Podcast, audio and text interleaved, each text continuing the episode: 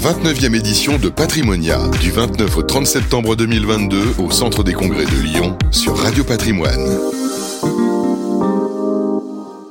Bonjour et bienvenue à tous, bienvenue sur Radio Patrimoine. Nous sommes toujours en direct de Lyon pour ce congrès Patrimonia, édition 2022. On est en compagnie de Julien Serraki. Bonjour Julien. Bonjour. Le président de la CNCGP, la Chambre nationale des conseillers en gestion de patrimoine. Euh, Julien, déjà 24 heures de Patrimonia, parce qu'il y a le jour et il y a la nuit aussi, euh, qui est importante. Euh, quel est votre regard déjà sur, sur cette 29e édition? Je crois que c'est une édition qui est un, qui est un succès. Patrimonia, c'est devenu une institution. Maintenant, tout le monde y est présent, ou tout le monde veut y être présent, et donc on voit qu'il y a du monde dans les allées, on voit qu'il y a un nombre de stands important. Je crois que ce qui est intéressant à Patrimonia aussi, c'est que comme il y a beaucoup de stands, euh, ben, on voit aussi les dernières tendances du marché. Mm. Donc euh, j'ai constaté qu'il y avait par exemple plus de fintech euh, que les années précédentes, et donc on voit que peu à peu, toutes ces fintech, tous ceux qui proposent des, euh, des, solutions digitales pour euh, aider les CGP dans leur travail quotidien, que ce soit en matière d'allocation d'actifs ou en réglementation, sont de plus en plus présents sur notre marché. C'est une très bonne chose. Oui, c'est vrai, avec des nouvelles classes d'actifs, enfin, elles sont connues, on en parle de plus en plus. On a vu notamment des cryptos à deux pas de notre stand. C'est vrai que c'est nouveau ça, de voir ça sur, euh, sur Patrimonia. Est-ce que c'est une des préoccupations, voilà, ces nouveaux produits? On, en parle parmi les conseillers en gestion de patrimoine On sait que la, nouvelle génération est très appétente à ce type de produits. Oui, oui, oui, tout à fait. Alors, je crois qu'on a, nous, un rôle de pédagogue à mener justement auprès de cette nouvelle génération, de leur expliquer que les cryptos ne sont pas forcément un actif en tant que tel, ce sont des technologies, mhm. que donc ces technologies, il y en a qui vont survivre, il y en a d'autres qui vont disparaître. C'est un petit peu comme, comme l'arrivée d'Internet il, il, y a 25 ou 30 ans. Donc euh, c'est des nouvelles technologies qui arrivent. Est-ce qu'elles auront une utilité ou pas? Il y en a certaines qui en auront, il y en a d'autres qui n'en auront pas. Donc il faut voir ça avec un œil d'investisseur dans la technologie et non pas comme un actif qui fluctue euh, au quotidien. Si vous le voyez comme ça, c'est que vous n'avez rien compris à ce qu'est une crypto de toute évidence. Très bien, mais en tout cas c'est dit on sent les, paroles de prudence, hein, effectivement, vu l'emballement et la volatilité de ces produits. Euh, Julien, on revient à quelque chose de très concret pour les, euh, pour les différentes associations de conseillers en gestion de patrimoine, c'est la réforme du courtage. Alors cette réforme, elle était sur les rails, elle a été longuement préparée, votée, décidée, mise en application à partir du 1er avril 2022. Les premiers euh, courtiers sont arrivés chez vous, en tout cas, voilà, les nouveaux adhérents sont arrivés. Et puis, bah, il y a quelqu'un qui s'est ému un petit peu et qui a déposé un recours au Conseil constitutionnel. Ça va même être étudié. Euh, qu'est-ce qui s'est passé? Ça fait partie des surprises qu'on a euh, avec cette réforme. Vous savez qu'elle avait été déjà censurée une première fois par le Conseil constitutionnel en 2018 parce qu'elle avait été intégrée à la loi Pacte un peu tard. Et le Conseil constitutionnel avait considéré que c'était ce qu'on appelait un cavalier législatif. Et puis donc, eh bien, le ministère des Finances est, revenu à la charge et, une députée aussi pour, pour déposer une nouvelle loi qui a donc été votée. Et puis Finalement, ensuite, on a travaillé sur le décret et tout le monde pensait que tout était sur les rails et que tout allait bien. Et puis, patatras, euh, cet été, euh, effectivement, euh, il y a une association qui a fait un recours contre la réforme du courtage devant le Conseil d'État. Et puis, le Conseil d'État a jugé qu'il y avait quelques motifs qui étaient suffisamment sérieux mhm. pour transmettre ce recours-là au Conseil constitutionnel via ce qu'on appelle une QPC, une question prioritaire de, constitutionnalité. Donc voilà où on en est. Est-ce que ça pourrait remettre en cause toute la réforme? C'est difficile à imaginer tout est possible. Hein. Le Conseil constitutionnel, il peut. Il y a trois possibilités. Le Conseil constitutionnel, soit il va censurer totalement la loi, et dans ce cas-là, c'est terminé, il faudra repasser par une nouvelle loi et, qui entrera en vigueur dans un an ou dans deux ans.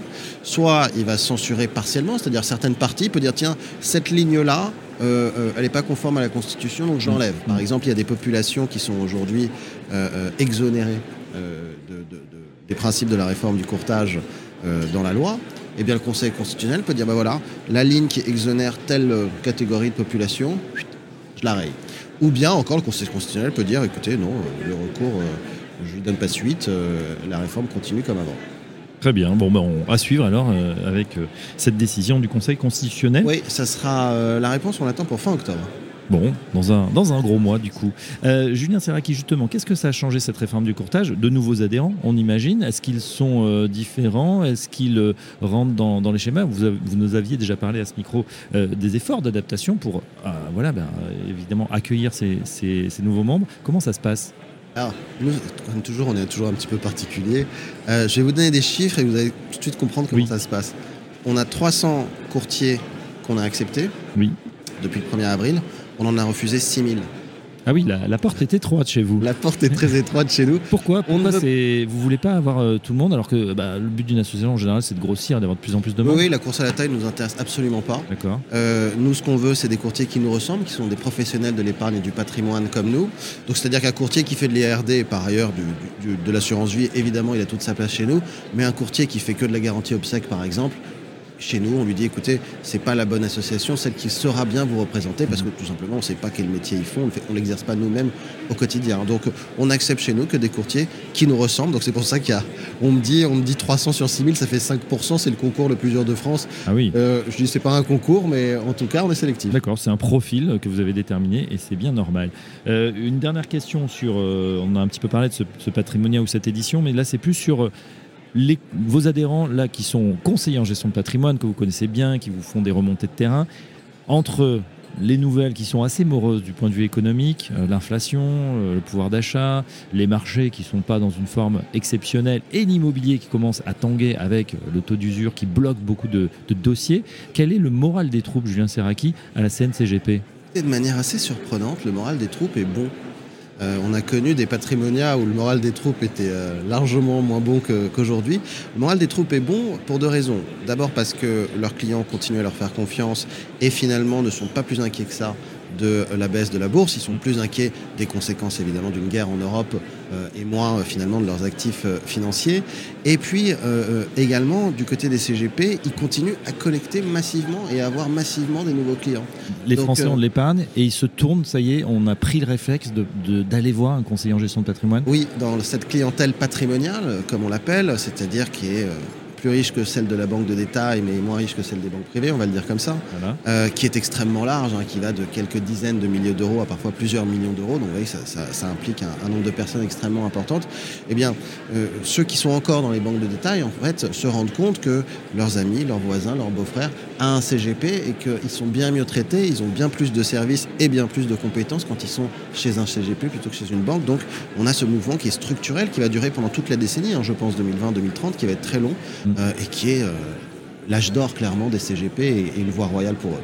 Et voilà, et en tout cas, on, voit qu'il y a aussi beaucoup euh, d'activités. Et je trouve personnellement un rajeunissement euh, on, a, on voit une nouvelle génération arriver. On le sait, il y a beaucoup de cabinets bah, voilà, euh, qui se vendent, euh, qui se consolident, certains qui vendent leur affaire, certains qui sont arrivés à l'âge honorable, vénérable de la retraite, bref. et on voit une nouvelle génération qui arrive. Est-ce que c'est votre observation aussi sur le terrain? Oui, il y a trois raisons. En fait, il y a la première raison que vous venez d'évoquer, c'est qu'il y a un changement générationnel. Les CGP, moi que j'appelle les pionniers, qui ont créé ce métier à la fin des années 80 et au début des années 90, 30 ben, ans plus tard, arrivent à un âge où effectivement ils vont prendre leur retraite. Ça, c'est la première raison. La deuxième raison, c'est que les cabinets s'étoffent et recrutent et donc, ils recrutent de plus en plus de jeunes. Donc, beaucoup de jeunes que vous voyez dans les allées, en fait, sont des collaborateurs de cabinets de CGP qui ont grossi.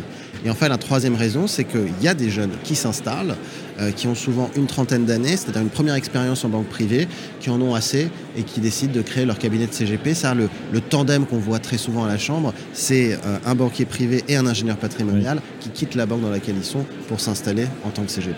et ben, en tout cas, c'est autant de bonnes nouvelles pour euh, cette profession et bien sûr pour leurs clients. Un grand merci, Julien Serraki. On vous souhaite une bonne fin de patrimonia et à très bientôt sur notre antenne. Merci, à bientôt. La 29e édition de Patrimonia, du 29 au 30 septembre 2022 au Centre des Congrès de Lyon sur Radio Patrimoine.